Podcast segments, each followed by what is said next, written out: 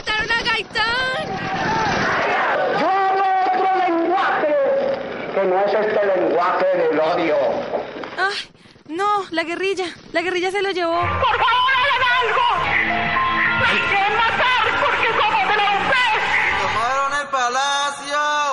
El M-19 hace dejación de la última arma por la paz y la dignidad de Colombia. Volaron el oleoducto, tumbaron las torres de energía. Vengo a San Vicente del Caguán como jefe de Estado a cumplir mi palabra. La ausencia de Manuel Marulanda Vélez no puede ser razón para no seguir adelante. Venían con una lista y desaparecieron a todos los que estaban en ella.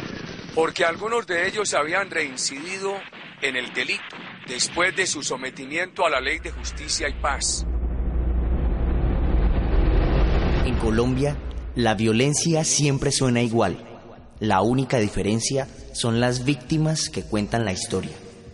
Históricamente, Colombia ha estado marcado por la violencia, el dolor y las atrocidades que causa un conflicto armado, pero también por intentos de paz, de cese al fuego y de negociaciones con grupos alzados en armas con ideologías políticas y militares de distintas índoles. Germán Ayala, comunicador social y politólogo.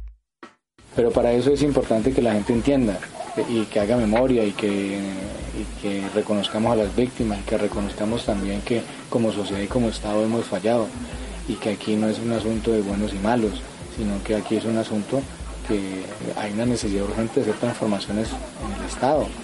Una guerra que con más de 50 años de duración, que según el informe Basta Ya, ha dejado entre los años 1958 y 2012 cerca de 218 mil personas que cayeron en enfrentamientos entre combatientes y civiles. Entre muchas cifras más que con el pasar del tiempo solo se convierten en eso, en cifras. En la Uribe se firmó un acuerdo con las FARC y nació la UP. Por falta de garantías fue exterminada por la extrema derecha. Sí, seguramente cometieron errores. Eh, las mismas FARC dejaron sola a la UP. Eh, totalmente desprotegida, pudieron haber hecho más, un mejor trabajo allí. Pero ese malestar social seguramente todavía está. El M-19 y el EPL dejaron las armas y aunque algunos de sus líderes reformaron la constitución, ellos fueron acallados con balas. Creo que el M-19 fue, eso fue un gran aporte también del M-19 haber entendido que ese momento era para tratar de hacer las transformaciones políticas que ellos tanto lucharon por las armas, por la vía democrática. El Caguán logró desarrollar una agenda y adquirió ayuda extranjera, pero solo logró una silla vacía.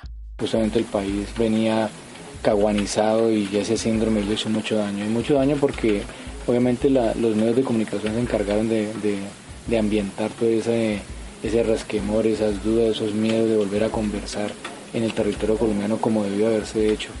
Ya varios años pasaron y los gobiernos de Betancur, Barco, Gaviria, Pastrana, Uribe y Santos han intentado desde diferentes medios que cese el conflicto. María José Pizarro, hija de Carlos Pizarro, ex líder del M-19. Yo creo que todos nosotros queremos un destino distinto, de aceptarnos y de dirimir nuestros conflictos de una manera diferente, de poder hacer política en otras condiciones.